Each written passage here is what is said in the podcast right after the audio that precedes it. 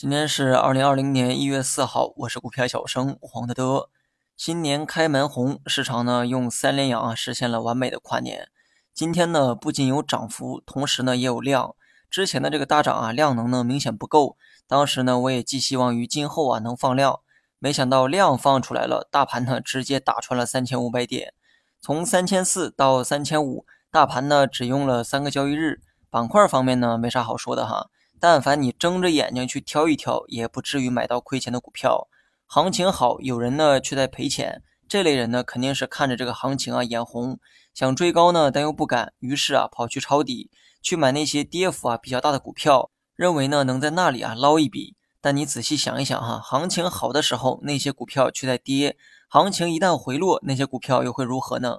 上周呢我已经加过仓了，目前啊我反倒是在找这个减仓兑现的机会。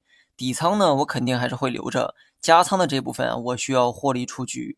我不确定市场能不能站稳三千五，我也不确定市场还会不会有冲高。但猜顶部和底部永远不是炒股的目的，我只需要做对这个节奏就好。这期间会有多少涨幅出现，并不是我关心的问题。市场给的多呢，我就多赚一点；给的少啊，我就少赚一点。但前提是啊，你得做对这个节奏。没有这个前提呢，后面的种种都跟你没有任何关系。明天呢，我会找机会把加仓的这一部分减掉，然后继续保持最初的底仓。如果在这之后还有高点出现，那么也是底仓该发挥作用的时候，跟之前的这个加仓啊没有任何关系。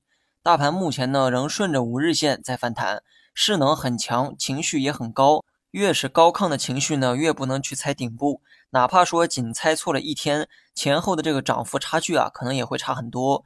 所以等看到回调呢，再去确认顶部，这也是技术分析的原则。缺点是会让你错失最高点离场的机会，那么优点是防止你过早离场踏空之后的涨幅。所以预期上我们不要去看空，甚至啊应该继续看涨。但是节奏上需要减掉之前的加仓，这才是两头兼顾的做法。至于短期的大盘呢，可能会出现上涨放缓，甚至啊是滞涨的现象。毕竟连续三天暴涨，也囤积了不少获利盘。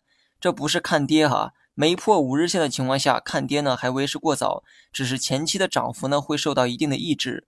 那么预期上呢没有必要看空，只是操作上不要再做激进的举动。如果你上周呢也做了这个加仓，这部分仓位呢短期可以找机会抛掉，因为盘中呢不排除还有这个阶段性高点出现。